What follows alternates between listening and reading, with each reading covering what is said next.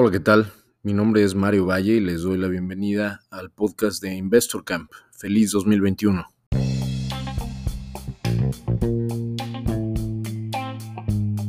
Bienvenidos a Investor Camp, un podcast para promover el aprendizaje disciplinado, responsable e independiente de los mercados bursátiles. Entrevistas, cápsulas informativas y educacionales, cobertura de eventos y mucho más para ayudarte a fortalecer tu patrimonio utilizando otras alternativas de inversión.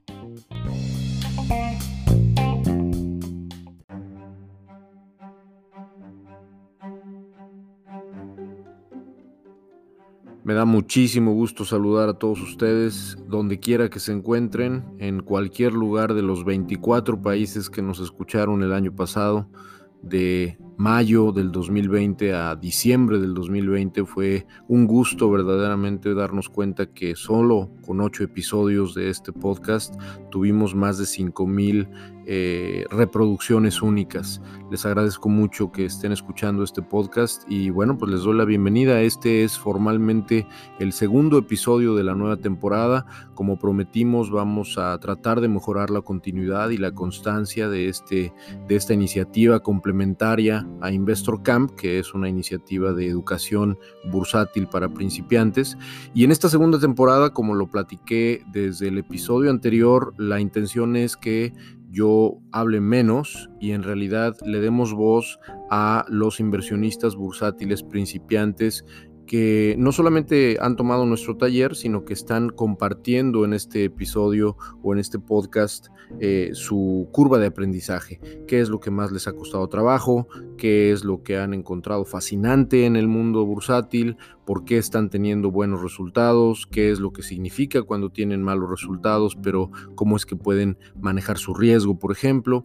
Y en esta ocasión me dio mucho gusto platicar todavía en diciembre, porque era diciembre cuando tuvimos esta plática, eh, con Obed Luján. Obed Luján forma parte de la comunidad de Investor Camp. Él tomó el taller también desde hace varios meses, ha tenido muy buenos resultados, eh, nos ha compartido tanto en el grupo como de manera, eh, digamos, privada, pero ya lo escucharán también comentando algunos de sus resultados. Eh, ha sido verdaderamente satisfactorio ver que Obed es como una de las 630 personas que ya forman parte de la comunidad de Telegram de Investor Camp, de los más de 3.600 personas que tomaron el taller, eh, pues la verdad es que ha estado bien, bien interesante platicar con todos ellos. Entonces, bueno, el día de hoy no va a ser la excepción, vamos a platicar con Obed, que curiosamente también tiene mucha experiencia, Obed trabaja en el ámbito eh, o en el sector fiscal.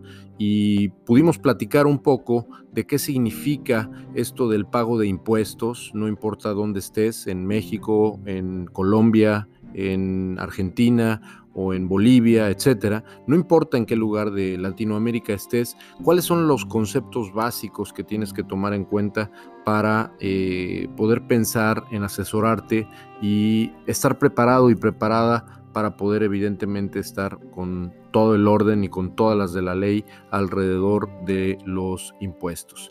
Es un contenido que en realidad fue completamente, digamos, al final, ¿no? Muy, muy complementario.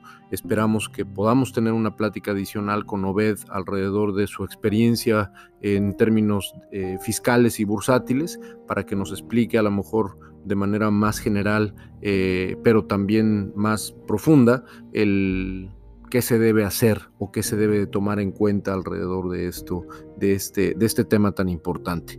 Pero bueno, sin más, los dejo con la plática que tuve con Obed Luján en diciembre del 2020 y no se pierdan el siguiente capítulo de el podcast de Investor Camp, donde voy a platicar con eh, Nayeli Rivera y particularmente con Nayeli Vamos a hablar no solamente de su experiencia, sino también de un evento que viene el día 29 y 30 de enero, un evento que me tiene bien contento y que está dirigido 100% a mujeres. Es eh, una edición de el ya famoso Investor Camp Weekend, que es un evento de dos días, viernes y sábado, 29 y 30 de enero, pero en esta ocasión dirigido exclusivamente para mujeres de habla hispana en toda América Latina.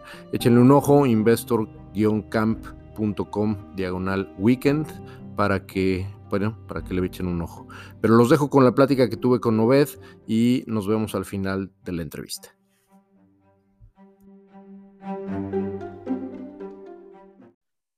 Hola, soy Obed Luján, tengo 48 años, soy mexicano, me dedico al ámbito tributario federal en México desde hace alrededor de 30 años y yo tomé el curso intensivo de, Investor Camp por ahí de abril de 2020.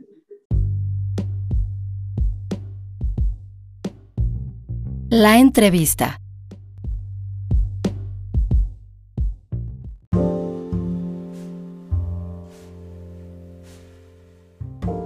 Bien, pues estamos aquí con el buen Obed. Eh, mi querido Obed, muchísimas gracias por aceptar esta plática, este formato nuevo de Investor Camp en su segunda temporada, eh, esta plática con inversionistas principiantes eh, en el ámbito bursátil está gustando mucho, estamos muy contentos porque el capítulo o el episodio anterior fue muy bienvenido, gustó mucho y, y estoy seguro que este también va a ser muy interesante. Muchísimas gracias por aceptar la invitación, mi estimado. No, al contrario, Mario, muchas gracias a ti. La verdad es que desde cuando este, hemos platicado, hemos, nos hemos leído, hemos escrito, hemos estado ahí en contacto este, permanente en el chat de la comunidad y pues bueno, para mí es un placer estar acá contigo.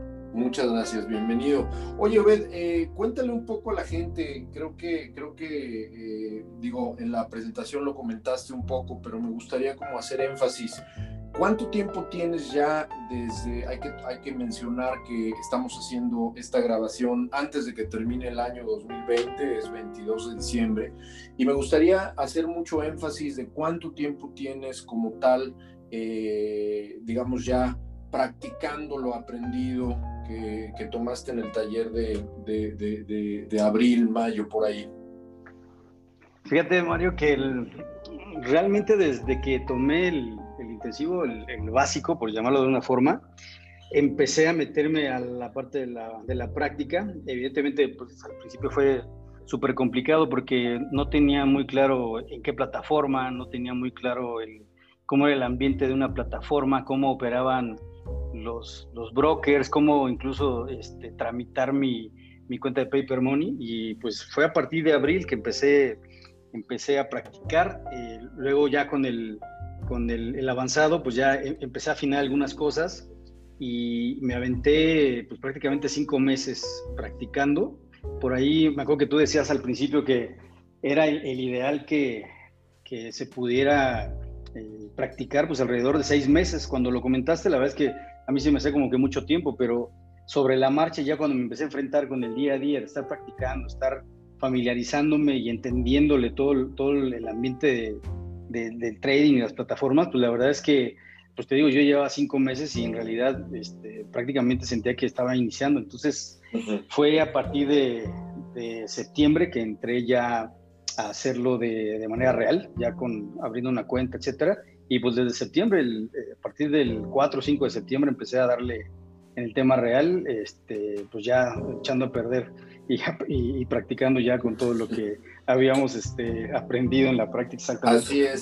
Ah, pero mira, me parece muy interesante esto que estás comentando porque una de las cosas que estamos tratando de hacer en estas conversaciones con ustedes es que le quede claro a la audiencia del podcast que pues estamos platicando con gente que literalmente está comenzando, ¿no? Esto no se trata de hacerle publicidad al, al, taller, ni mucho menos, sino simplemente es una referencia específica para decir personas que eh, no tenían ningún tipo de conocimiento previo, eh, fueron capaces de aprender qué y cómo funciona, qué es y cómo funciona el mercado bursátil, pero además de poner manos a la obra, como tú, y, y, la verdad es que la verdad es que como lo dije en el episodio anterior yo divido a las personas que toman este taller y, a, y seguramente a las que aprenden por su propio lado inversión bursátil, yo creo que se dividen en dos. Las personas que realmente toman acción alrededor de, de, lo que aprenden y las personas que dicen, pues me voy a quedar esto como un aprendizaje a lo mejor positivo, pero no hacen mucho.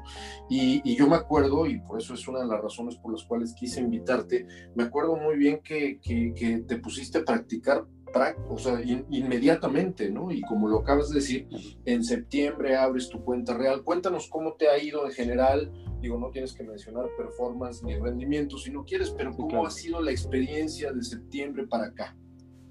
Fíjate que mm, muchas de las cosas que se comentan en el, en el curso, tú lo sabes, es que eh, es muy importante el, el ir, ir afinando la, la, la, técnica, ir afinando el método, obviamente tomando en cuenta lo aprendido, este, eh, enriqueciéndose todos los días, no solamente con lo aprendido en el curso, sino también de, manera independiente, ¿no? O sea, leyendo todo lo que, lo, lo que has recomendado, este, leyendo al grupo, porque bueno, pues lo, lo, comentaron en el capítulo pasado y lo hemos dicho mucho, la verdad es que ese, e, e, ese grupo que se formó en, en, en, pues, estaba en WhatsApp y ahora, ahora está exactamente, ahora está en Telegram, la verdad es que ese grupo ha sido también súper enriquecedor. Entonces, eh, ya, ya fue el tema de, poner en práctica, obviamente estuve practicando durante mucho tiempo, cuando entro a lo real es cuando empiezo a entender la otra parte que tú siempre nos habías dicho y que siempre se platicaba y que además lo, lo leí, ahorita voy a platicar de los libros que, que, que, me veí, la verdad es que sí, sí, sí, le empecé a meter mucho a, a la parte adicional de, de, la práctica, el tema pues, pues, de conocer qué es lo que hacían los, los traders anteriormente, los, corredores bursátiles, etcétera. Pero la parte sustancial es el tema, el, tema este, afectivo, el, tema emocional, porque... El tema psicológico, por supuesto. Sí, sí, sí, sí, el, tema psicológico es fundamental. Lo vives cuando estás practicando, porque también una de las cosas que, que, se platican ahí en el curso es que tomemos el, la práctica, la tomemos como si estuviéramos ya con una cuenta real, ¿no? Entonces, ya cuando estás en cuenta real, pues se, potencializa todo, se maximiza porque empiezas a darte cuenta que ya no solamente es el hecho de, que no quieres ver números rojos o que no quieres perder, sino que ahora ya lo vas a empezar a hacer con, con dinero real. Entonces, el tema psicológico se, se vuelve todavía más importante eh, en algunos puntos que, que, la parte de la disciplina. Fíjate, sinceramente, y, voy a aprovechar también para comentarte este, este, este punto, porque algo que a mí me llamó mucho la atención en el, en el curso, en el, en el, intensivo, en el primero que tomé, es que hay una frase que tú, que tú dices y que para mí me, me, la, me la tatué en, en, la cabeza porque me generó muchas cosas este, pero principalmente lo que me generó es, es poder entender, o sea, a qué te referías en, su justa dimensión, porque tú dices que el mercado bursátil es el lugar donde la gente que sabe lo que está haciendo le quita el dinero legalmente a quienes no saben lo que están haciendo. Entonces, cuando yo escucho eso, lo primero que pasa por mi cabeza es, ok, entonces, ¿en qué momento yo voy a considerar que sé o que ya aprendí yo incluso pensaba, bueno, pues, a lo mejor me voy a aventar este 10.000 horas de práctica, ¿no? Tú sabes que por ahí hay, una teoría de... claro, claro, de, así es. De las 10.000 horas, que bueno, ha sido muy criticada y bueno, muy, muy, muy, debatida, pero yo decía, bueno, pues ya con solo practicar, si, si, si la el planteamiento es de que le pueda dedicar algunas, algunas horas o bastantes horas a la práctica, pues evidentemente ya lo voy a tener, voy a tener la receta del arroz como tú siempre dices, y pues evidentemente también ya voy a poder echar a andar todo esto, pero cuando te empiezas a enfrentar con la parte psicológica, con la parte emocional, cuando empiezas a, a ubicar que, que aunque tú vienes precedido de un buen análisis o uno que tú asumes que es un muy buen análisis, de repente te das cuenta de que se están presentando algunas eventualidades que no habías considerado y que te empiezan a incidir en la parte emocional de, bueno, pues le sigo, este,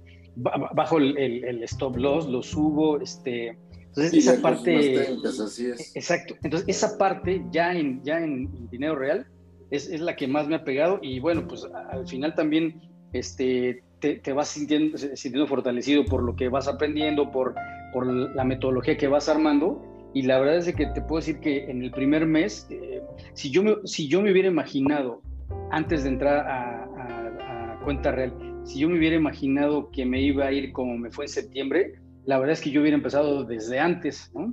Pero eh, eh, en contraposición, si yo, a mí me hubiera empezado a ir como me fue en octubre, francamente sí me hubiera replanteado otra vez el, regresarme a seguirle, seguirle, practicando en paper money antes de aventarme por el dinero real. Entonces fue un primer mes, septiembre, muy bueno, muy positivo. Eh, el segundo mes, octubre, la verdad es que fue, fue totalmente lo contrario, pero a partir de ahí, la verdad es que vino el aprendizaje y el asumir también esos, es, de alguna manera, este, retos. La curva de aprendizaje psicológica, ¿no? Exactamente, sí, el tema psicológico, fundamentalmente. ¿Y cómo te fue en noviembre? Y en diciembre, lo que llevamos de diciembre, ¿cómo vas? fíjate que en noviembre, este, bien dijiste que no nos vamos a meter a, temas específicos, pero yo te puedo decir que, que, lo, que lo que me pasó a mí en noviembre, este, nunca me lo hubiera imaginado. O sea, te puedo decir que, que, que la, cuenta, la cuenta que abrí en su momento eh, fue un tema de, de, de, meterle empeño, de, de, meterle, este, porque yo ya me sentía este, con ciertas bases, la verdad es que como tú bien lo dijiste hace rato, apenas estamos iniciando, pero me sentía ya con buenas bases, la verdad es que sí, sí fue hacer un, un esfuerzo para, para ver una cuenta este, pues interesante, importante. Y, septiembre fue muy bueno, este, noviembre, eh, octubre digo que fue, fue bastante malo, muchos números rojos, pero a partir de noviembre em, empecé a afilar algunas cosas, este, cosas que incluso aprendí de la comunidad. Este, sí, claro. Regularmente tenemos ahí eh, muchos compañeros que, que, ya llevan tiempo acá, que, que han estructurado una metodología muy buena, particularmente un compañero que tenemos en Brasil, que él, él, este, él está en el mercado bursátil de, de Brasil, tiene, tiene, eh, generó herramientas que a mí me ayudaron muchísimo, particularmente en noviembre. Y te puedo decir que, que este, una cuenta que empezó bastante bien, hoy en día pues ya, ya rebasamos el 230% de esa cuenta.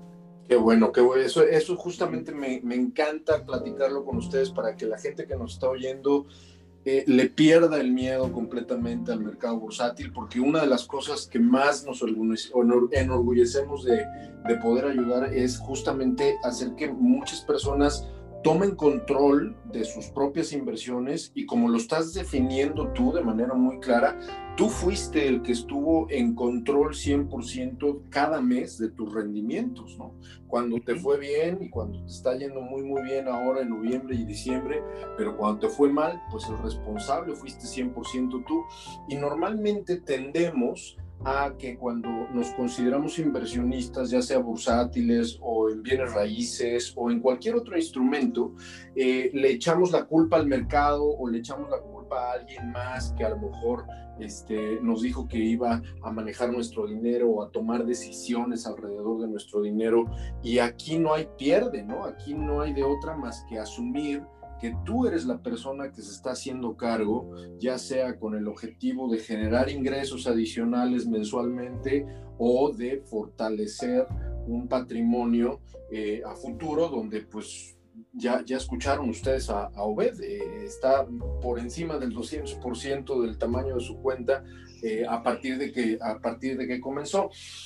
Obed, esto, esto me, me, lleva un poco a una de las cosas principales que yo quería platicar contigo este, y que tiene que ver justamente con esto que habías mencionado y que me imagino que vas a mencionar ahora, que tiene que ver no solamente con los libros, sino con el aprendizaje adicional.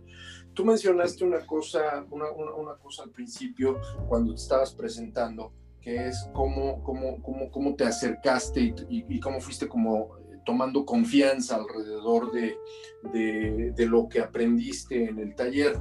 ¿Qué fue después del taller y con respecto a lo que tú dices de la comunidad, para quien no sepa de qué estamos hablando, aunque lo dijimos en el episodio pasado también, tenemos una comunidad en Telegram de más de 600 personas, 630 personas ya casi, de las 3.000 personas que han tomado el taller que están ahí todos los días, ¿no? Obviamente no las 600, pero muchas personas están participando, ayudándose entre sí, eh, ayudándose en la curva de aprendizaje, pasándose artículos, etcétera. Se ha hecho una comunidad realmente enriquecedora, como decía Obed. Pero yo quisiera ya no tanto enfocarme ni en el taller ni en la comunidad, sino en Obed por su cuenta, ¿no? Del lado independiente. ¿Qué es lo que has hecho tú para fortalecer esta curva de aprendizaje? libros, tutoriales, eh, aprendizajes adicionales? ¿Qué, has hecho que podrías mencionarle a la comunidad que nos está escuchando? Claro que sí. Fíjate que una de las cosas que, que me pareció fundamental cuando tomé el curso es que la forma en la que tú, tú lo das, y siendo sinceros, y lo he platicado con varios de la comunidad, la forma en, que tú das el curso este, tiene, tiene tres ejes rectores que son así, te digo, fundamentales. El primero e, es que e, eres muy claro, es muy transparente y, lo, que, lo que señalaste desde el origen ha, sucedido y es, a ver, yo no les vengo aquí a, generar una falsa expectativa, yo no les vengo a, decir que esto es magia y que mañana van a andar con su Ferrari, etcétera, como vemos muchos ah, charlatanes ahí en, en, las redes. Eh, o sea, el entender de, de que esto cuesta, cuesta en el sentido de que le tienes que dedicar tiempo, le tienes que dedicar práctica, eh, tienes que dedicar emocionalmente mucho, pero además tienes, tienes que estar fortaleciendo la parte del, del, conocimiento. Esa, fue una parte que dijiste. La, la, segunda parte que también veo fundamental en el, en el curso y que también me ayudó, y este, te, voy explicando esto y, y, así mismo te voy contestando la pregunta, fue el tema de que el, todo lo que, lo que tú planteas y todo lo que vemos en el curso, de origen pareciera muy complejo, pero la forma en la que tú lo expones, lo haces muy, muy didáctico, muy práctico. Muchas gracias, muchas gracias. Y eso, de verdad, eso nos ayudó, particularmente me ayudó muchísimo porque, porque fue bajar, bajar las cosas eh, este, tan complicadas, hacerlas de una manera muy sencilla. Hay, una frase con la que yo comulgo desde hace mucho tiempo, este, se la atribuyen a, a Da Vinci, que dice que la, la, lo más difícil en esta vida es elevarla a su nivel más sencillo. Tú has elevado al nivel más sencillo todo este curso porque lo has hecho tan digerible y tan entendible que la verdad es que eso ayuda mucho como para ir quitándole el velo del, del misterio, de, de, lo complicado. Sí, para que, perder el miedo, totalmente de acuerdo. Exacto, porque además, y, también tú platicas en el curso y lo platicamos también con mucha gente, mucha gente trae esa percepción ya preconcebida de lo que vemos en películas, de lo que vemos en las historias de la gente que ha perdido dinero y, y asumimos de que pues, es otro mundo al cual no podemos acceder porque técnicamente es muy complejo, etcétera normalmente te, te, marcan la parte del, del, análisis fundamental, ¿no? De que tienes que estar muy al tanto de, de, quién es el CEO de una empresa o, cómo está de salud o qué, qué, circunstancias, etcétera, ¿no? Entonces, esa parte, el quitar ese velo era muy importante. Y, y por último, lo sustancial es todo lo que nos recomendaste que hiciéramos y que además que leyéramos para ir complementando. Ahí fue donde, donde empezó para mí la parte sustancial, el empezar a leer no solamente lo, lo, que habíamos visto en el curso, sino empezar a leer varios de los libros que tú recomendaste. Y, este, y bueno, yo, sé que ratito este, te voy a hacer unas recomendaciones del libro, pero te, puedo decir que a, mí me sucedió algo y, voy a hacer un paralelismo muy, muy rápido. Cuando yo estaba en la carrera, eh, en la carrera de Derecho, soy abogado, bueno, no sé si lo, lo, comenté, pero bueno, este, en la carrera nos recomendaban mucho un libro de Taylor Caldwell que se llama La columna de hierro que es la, historia de Marco Tulio Cicerón, que ya de cuando tú ves el libro y es, un, es como dos veces la Biblia, ¿no? Cuando yo, cuando yo lo empecé a leer, yo decía, bueno, ¿y esto qué carambas, no? O sea, como que para qué, me lo, me lo recomendaban mucho. Yo la verdad no le veía el sentido de leer ese libro de la vida de Marco Tulio Cicerón, cuando lo que yo estaba viendo pues eran, eran temas legales ya específicos, ¿no? Sin embargo, cuando, ya lo, cuando ya lo lees, empiezas a entender no solamente que, que el derecho es, es una, una serie de, de, de, reglamentos, de leyes, disposiciones jurídicas, sino también implican otras cosas. E, esto que te digo me sucedió con un libro que tú recomendaste y que la verdad es que, bueno, al rato lo voy a comentar más, a detalle. Ese libro a mí me, cambió la perspectiva de, de, todo lo que es el tema bursátil. Se llama Memorias, de, una, vez, ¿eh? Memorias de un operador de bolsa. Es de Edwin Lefebvre y es, es la historia novelada de Jesse Livermore. Cuando yo lo empecé a leer, yo pensaba, y, sobre todo en la recomendación, yo pensaba que se hablaba, se hablaba de un corredor de bolsa de los 80s, 90s, ¿no? De, este, a lo mejor de los 2000, pero cuando empiezo a identificar que es un corredor de bolsa de 1915, la verdad es que sí pasó por mi cabeza el tema de, bueno, ¿y qué nos recomendó Mario? ¿no? O sea, que, ¿por qué? Sí, hace aunque, aunque a la hora, a lo mejor no te acuerdas, pero a la hora, a la hora de hacerles la recomendación en el taller, siempre les menciono, les menciono que es el, libro fue publicado en 1923. exacto. Sí, sí, sí, exacto. Que, que, que, yo perdí de vista ese dato y cuando empiezo a leer la, la novela, porque además hace referencia mucho a Jesse Livermore este, como uno de los más grandes este, este, corredores bursátiles. Pero cuando empiezo, cuando empiezo a leer y empiezo a ver la historia, empiezo a identificar que muchos de los elementos sustanciales que hay en el mercado de valores y en la forma en la que opera un corredor de bolsa eh, están presentes desde el 1915 hasta la fecha. Entonces empiezo a identificar, antes ellos lo hacían a través de una cinta, ¿no? El, este, el ticker a través de la cinta. exactamente. Y que, hoy en día, bueno, pues hoy en día tenemos herramientas este, muy avanzadas que nos permiten este, poder identificar este, en tiempo real cómo está comportando el mercado, pero ir identificando eso y sobre todo ir entendiendo que el, aspecto psicológico, el aspecto emocional juega ese papel tan importante, pues sí me empezó a dar mucho sentido de a dónde me estaba metiendo. Entonces, a partir de ahí, pues empecé a meterme a, leer no solamente este, bueno, libros de, relativos a trading, que bueno, hay muchos y bueno, en el capítulo pasado este, por ahí los recomendaron, este, pero empecé a identificar ese, e, e, esa parte que, es, es, dual, ¿no? Porque por un lado está el tema del análisis técnico, que es el que aprendemos en el curso, el, el identificando cómo, cómo operar, este, qué, qué elementos debes utilizar. Claro, bueno, claro. bueno hasta incluso el, el, identificar cómo leer una gráfica. Eh, te puedo decir que yo antes veía las gráficas que, que, te ponen ahí en las series este, de televisión o en las películas y yo decía, bueno, pues eso o sea, ¿quién le entiende, no? Eh, eh, ya cuando empiezas a darte cuenta cómo, cómo operan, por ejemplo, las famosas este, velas japonesas y los volúmenes, etcétera, empiezas, empiezas a darte cuenta que ya te estás eh, adentrando y es cuando empiezas ya a generar mayor, mayor interés. Así me pasó a mí. Entonces, fue esa parte de, ir retomando, no perder de vista todo lo aprendido en el curso y además irle enriqueciendo en la parte emocional, en la parte de conocer qué hicieron o, qué es lo que han hecho algunos, algunos este, corredores bursátiles o inversionistas y, ir aprendiendo todos los días sobre esa base. Eso ha sido lo que, a lo que me ha abocado este, complementariamente a lo del curso.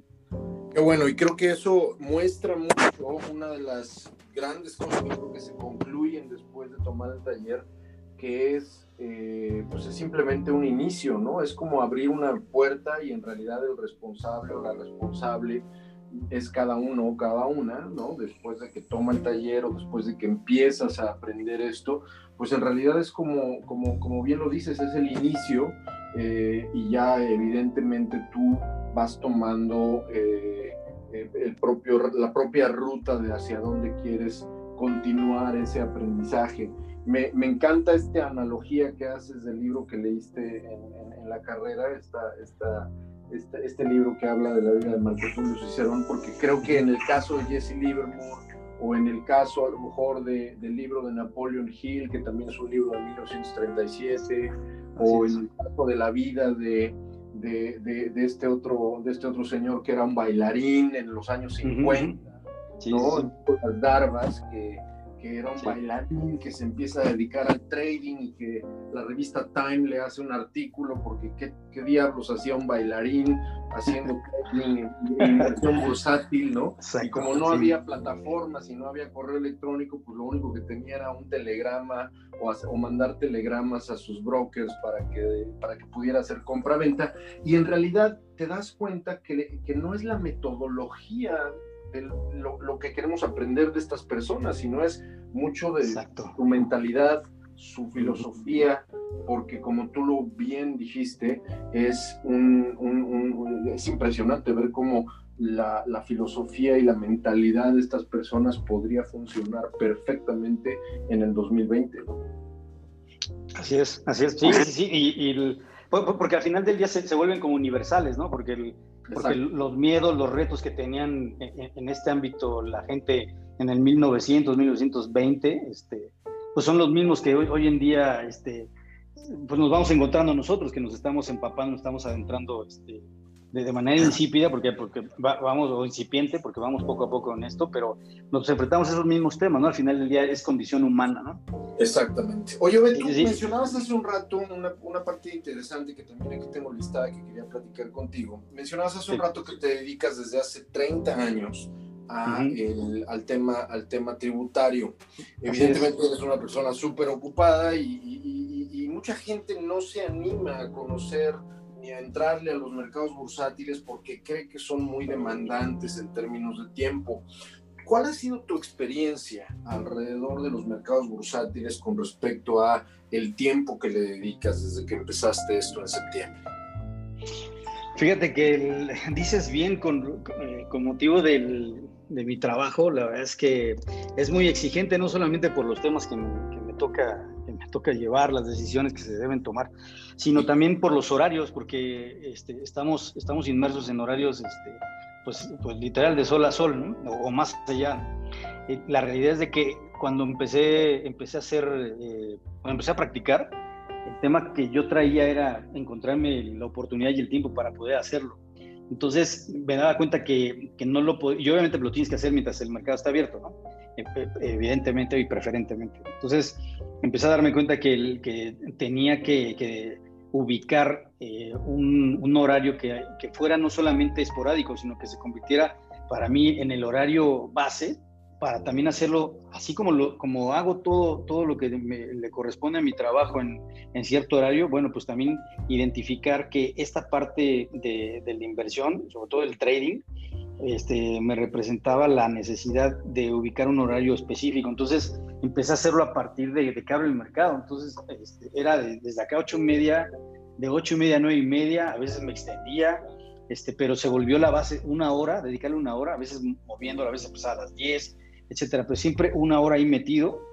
Este, en la parte de la práctica, pero conforme empecé a desarrollar esa práctica y empecé a identificar este, pues, la, receta del arroz, que, lo decimos mucho, la metodología, me di cuenta que para mí era sustancial dedicarle menos tiempo, pero de una manera más efectiva. Entonces, hay gente, así como, como en mi caso, hay gente que, que, hace trading pues, pues, prácticamente toda la mañana. Yo no podía darme el lujo de hacer toda la mañana. Sin embargo, con el poco tiempo, entre comillas, poco tiempo que le estaba yo dedicando, que le he dedicado a hacer trading, es, como, como es, he sacado adelante este, mi cuenta es como he sacado adelante el perfeccionamiento o, la mejora de... o sea que sí te ha dedicado, o sea, sí, sí, le has dedicado tiempo, pero no es absolutamente, y sobre todo tú que yo como lo mencionaste, tienes un trabajo muy demandante, con, con, una hora, digamos, en promedio diario que le has estado metiendo de septiembre para acá, has, has tenido los rendimientos y los resultados que mencionabas hace un rato. Así es, fíjate que incluso, y, bien, bien lo mencionas, que es como un promedio, porque te puedo decir, bueno, el ejemplo, el ejemplo más claro es lo que sucedió el día de hoy. O sea, el, día de hoy estuve 15 minutos, no menos, 12 minutos, y, este, y hubo números verdes, ¿no? Entonces, la realidad es que también eh, eh, eh, el, generarme, como te decía al principio, el generarme ese, ese hábito, esa disciplina de dedicarle una hora, este, me ayudó porque entonces yo ya, ya he podido jugar en, en la parte del del tiempo que le dedico. Ya no necesariamente es una hora, le dedico ya menos tiempo, te digo, hay veces de que creo que sí, sí me paso, porque a veces son hasta minutos, hacemos también de repente mucho scalping, este, sí. cuando, cuando está a modo, que el scalping, bueno, pues para la gente que lo está escuchando, pues es, es hacer, este, hacer trading, pero en muy poco tiempo. Entonces la, la realidad es de que me, me, he ido recortando en tiempo convenientemente y porque además me, me, ha servido todo lo que le fui dejando en la práctica y me ha dejado pues, prácticamente todo, todo el demás tiempo del día para lo que tengo que hacer de mi trabajo. Eso está increíble. Eso está increíble porque es, de nuevo, terminar o tratar de terminar con ese otro mito en el que muchas personas eh, pues no se animan a aprender o no se animan a conocer este mundo porque creen que van a tener que redefinir su carrera o creen que van a tener que dedicarle mucho tiempo y simplemente, simplemente no es así. Oye, Obed, y, digo, aprovechando, y, la verdad es que esto en realidad es más bien como un puenteo que yo quiero hacer hacia una segunda conversación que quisiera yo tener contigo más adelante porque a pesar de que tú estás dedicado al tema tributario en México, eh, como sabes, en Investor Camp tenemos gente de muchísimos países. Las 3.000 personas que han tomado nuestros talleres provienen de más de 20 países. Evidentemente todos y todas hablan español porque nuestros contenidos son en español, pero estamos hablando de que tenemos gente de toda Latinoamérica, gente que vive en Europa, en Estados Unidos, en Canadá, incluso en Asia, ¿no? Tenemos gente de Turquía, gente de, de, de muchos lugares.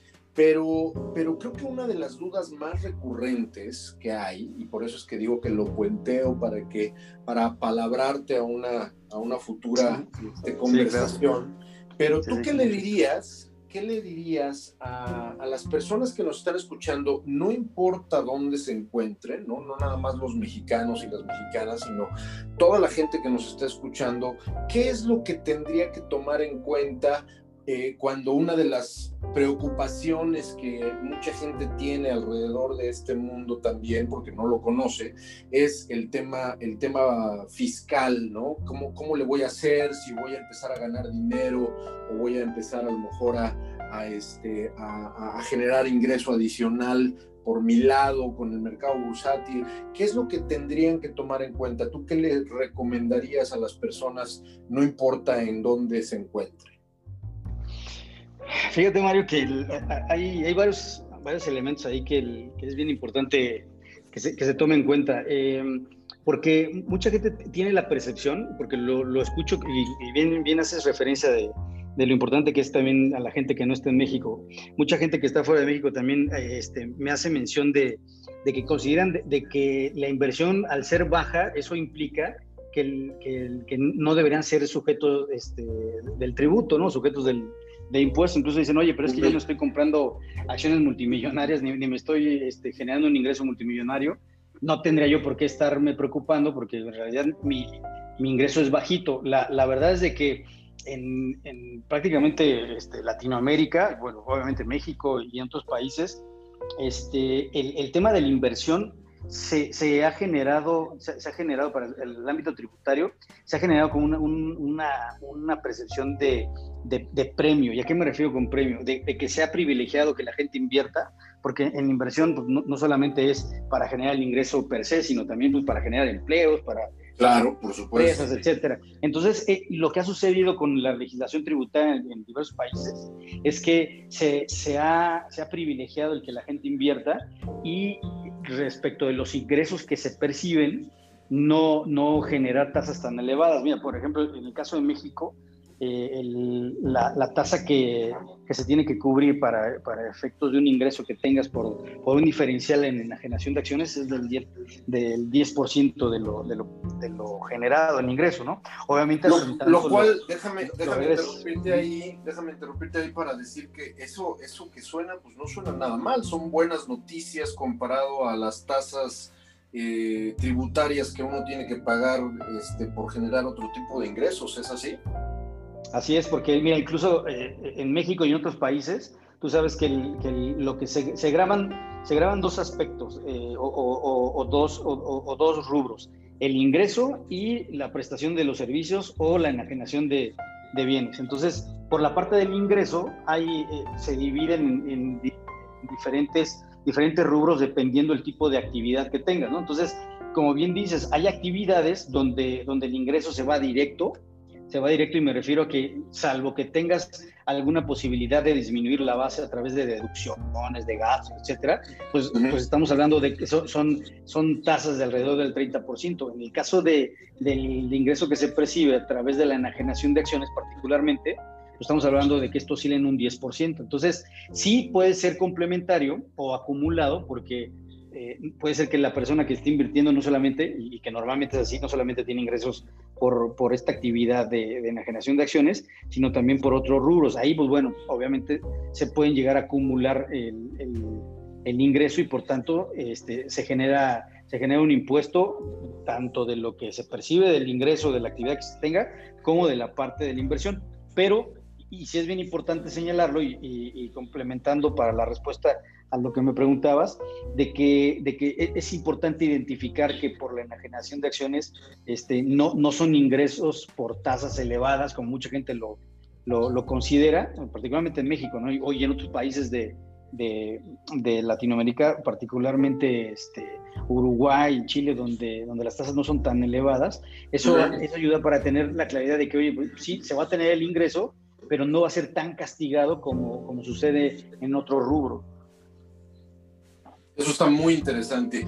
Y entonces tú, la recomendación que le harías a las personas sería que evidentemente se asesoraran, que platicaran con algún experto de su lado. Eh, creo que, de nuevo, me encantaría que dedicáramos unos 20, 30 minutos completitos a hablar exclusivamente de esto. A lo mejor ahora sí ya para ciertos países, porque yo sé que no eres experto a lo mejor en cómo se pagan este, impuestos de, de acciones o de enajenación de acciones en Turquía, ¿no? Pero claro, claro. bueno, tomando en cuenta que a lo mejor te apalabramos para las siguientes, para las siguientes ocasiones, pues en una de esas a lo mejor te paso la lista de países que más nos escuchan, ¿no? En claro. Latinoamérica para que, para que, para que podamos a lo mejor enfocar preguntas específicas. Pero tú, ¿cuál sería el mensaje inicial, digamos, para dar pie a esa conversación adicional, mi querido Beth? Pues sí, lo, lo decías tú, tú hace un, unos minutos. Importante el, el, tener cerca a alguien que, que, conozca perfectamente impuestos y sobre todo que conozca, que conozca el procedimiento para calcular y, y, para pagar y en su caso hasta para solicitar devoluciones en materia de enajenación de acciones, independientemente del, del país de que se trate. sustancial que, que, sí tengan alguien cercano este, que, que, los pueda asesorar, que les pueda ayudar y también que le vayan perdiendo un poco el miedo al, al, estigma de, pagar impuestos, porque pues, al final del día sabemos que, que, venimos presididos de, de, culturas donde, bueno, pues es complicado de repente el, tributar por, por todo lo que no se ve o por todo lo que, lo que se puede llegar a sospechar, ¿no? Entonces, suspicacias que se generan este, cuando uno paga impuestos, pero la realidad es de que sí ir quitando ese velo de, lo complejo que puede ser pagar impuestos y, por otro lado también entender de que los ingresos que se perciben por la enajenación de acciones no son tan elevados como, como, se pudiese pensar de, un, eh, de origen, ¿no? Entonces, esa parte es sustancial, perder el miedo y por otro lado a, llegarse de, de alguien que realmente sepa de este tema. Buenísimo, pues eh, si me permites entonces apalabrarte para que tengamos una sesión pronto tú y yo, en donde ahora aprovechando que vamos a comenzar un nuevo año calendario, eh, pues ojalá que, ojalá, ojalá que podamos entonces platicar contigo de manera más extensa alrededor de este tema, mi estimado. Sí, sí, por supuesto, Mario. Buenísimo, buenísimo. Oye, Bet, pues la, última pregunta que yo, que más, más, más que pregunta es invitación, este, ¿tú qué le recomendarías a las personas que nos están escuchando para que se animen a, perderle el miedo a los mercados bursátiles? Y, y, no me refiero a esto como para decir, bueno, a ver, ¿qué les... La verdad es que lo he dicho varias veces en el transcurso desde que empezamos este podcast este podcast no está pensado para hacerle publicidad tal cual a, los talleres que ofrecemos. En realidad es simplemente un complemento de contenido para que, que tú que nos escuchas tomes o no tomes alguno de los programas que tenemos en Investor Camp. Si decides solamente escuchar el podcast, pues con algo bueno te quedes en el podcast. Entonces, más que, más que simplemente que se animen a tomar el taller, que bueno, ojalá que se animen, pero más allá de eso, tú, ¿cuál sería la recomendación? O qué mensaje le mandarías a una persona que como tú a lo mejor hace unos meses, ¿no?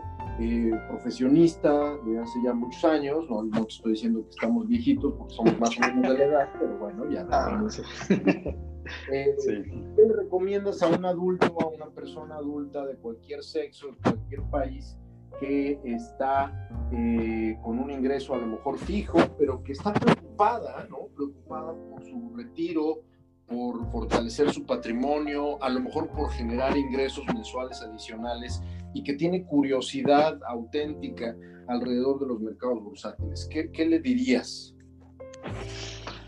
Fíjate que la, recomendación sería, sería en, la misma medida en la que, la que yo lo, pensé para mí, el, el, entender que no, no podemos solamente esperar a que a través de los rendimientos que nos den los bancos o que tengamos de, de, un, de un ahorro de, de, nuestras, de, nuestros fondos de, pues sí, de, ahorro para el retiro, etcétera, no, no pensar que, que, eso es lo único que nos va a servir y que, y que nos va a hacer fuerte para poder eh, sacar adelante, este, sobre todo cuando nos retiremos de, del, ámbito laboral, ¿no? Sino que más bien empecemos a, diversificarnos, em, empezar, hay un dicho, digo, es muy coloquial, pero el, no dejar este, todos los huevos en una sola canasta, sino también empezar a, entender que hay que ir dividiendo, que, hay que destinarle porcentajes al riesgo, entre comillas el riesgo, porque al final del día, yo, yo lo digo mucho y la verdad es que hay mucha gente que coincide conmigo,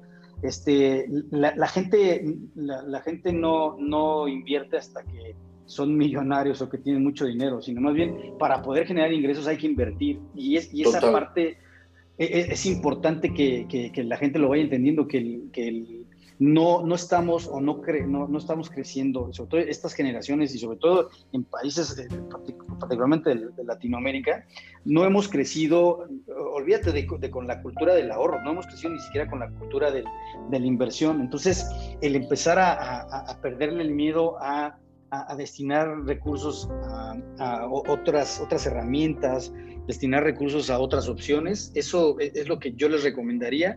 Si, si, si, les llama la atención el tema, el tema bursátil, aunque haya sido porque vieron alguna película y tal, algo que también he estado recomendando últimamente es que no se vayan con, con la idea de, de, de, algunas propuestas que por ahí escuchamos en, pues en el radio que escuchamos o, que vemos en Twitter, etcétera, de gente que te promete que, que vas a tener rendimientos este, automáticos, este, mucha gente se va con esa idea y lamentablemente mucha gente pierde, pierde su dinero. La realidad es que sí, sí, deben de hacer un buen análisis para identificar qué, qué, qué vías de, de información, qué, qué, plataformas pueden, pueden ayudarles para, para conocer de la inversión bursátil y, y principalmente que no, no entren con una idea este, o que no le entren a, aquellos, aquellos esquemas donde de entrada pues tienen que soltar dinero para que este uh, claro. y eso es algo, que ¿no? decimos siempre en el taller no que, que, se olviden de ese tipo de modelos donde alguien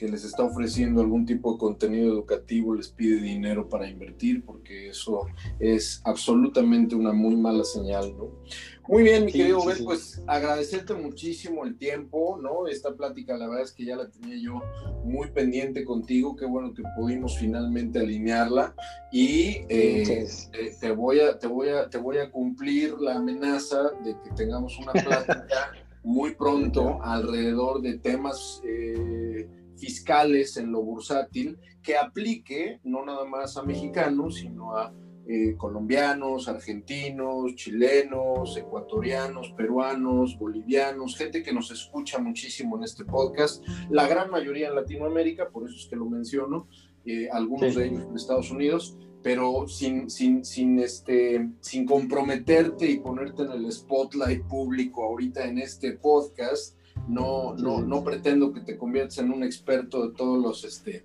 de todos los países, pero, pero ojalá que sí podamos platicar porque una de las dudas recurrentes alrededor de esto en los talleres es qué pasa con el tema fiscal. Entonces, será muy, muy bueno que podamos establecer esta conversación más adelante. Mientras tanto, agradecerte de nuevo el tiempo. Sí, Maro, sí, sí, por supuesto. Este, yo estoy pendiente a lo que me digas. Este, eh, evidentemente, este, eh, todo, todo lo que se puede aportar para que también la, gente lo vea de manera integral, no solamente tema de, de, la inversión per se, sino también los efectos, y uno de los efectos que sin duda son importantísimos y que se, se deben cuidar son precisamente los, los tributarios. Buenísimo.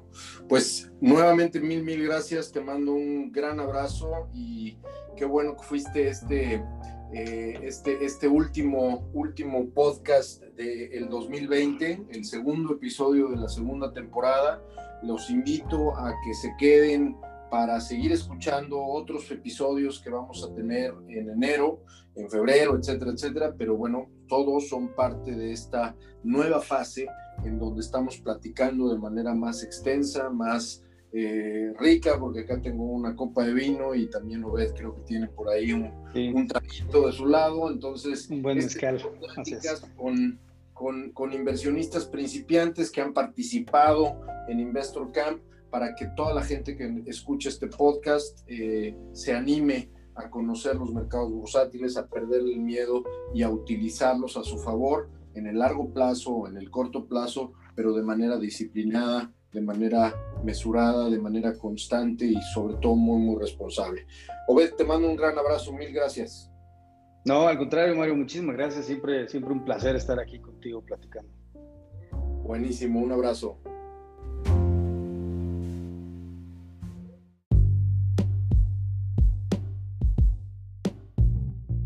nuestros próximos talleres y programas.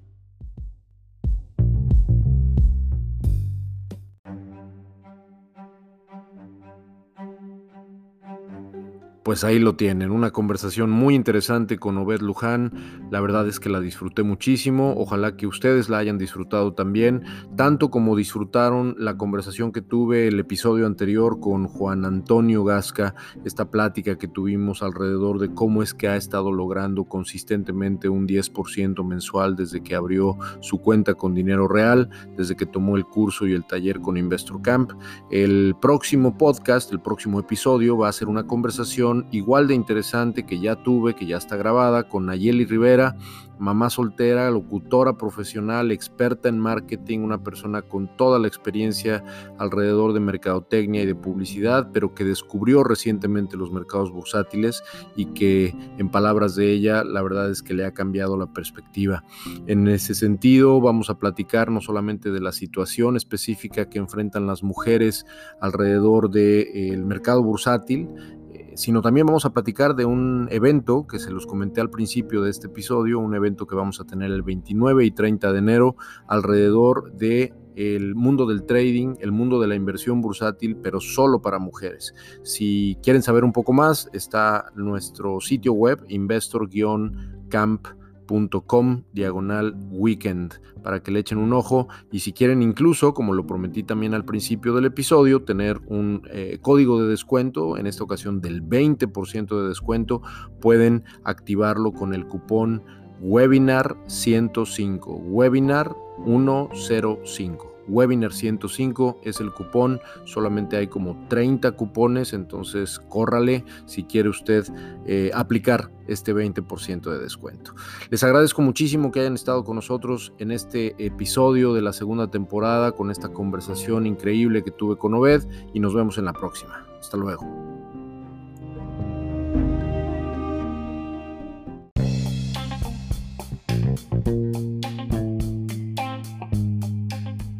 Esto fue el podcast de Investor Camp, una iniciativa para promover el aprendizaje responsable, disciplinado e independiente de los mercados bursátiles. Visítanos en www.investor-mediocamp.com y síguenos en Twitter, arroba investor-camp. Investor Camp es una iniciativa 100% educativa que no pretende vender ningún instrumento de inversión, ni invitar a invertir en ningún vehículo de inversión en particular. La empresa dueña de la marca Investor Camp no se hace responsable de las decisiones de inversión que quien escucha tome a partir de cualquier contenido presentado en este programa. Investor Camp es una marca registrada de Hotlum Powell Integrated Services LLC, compañía basada en el estado de California en Estados Unidos de América. Derechos reservados 2020. Voz en off Nayeli Rivera.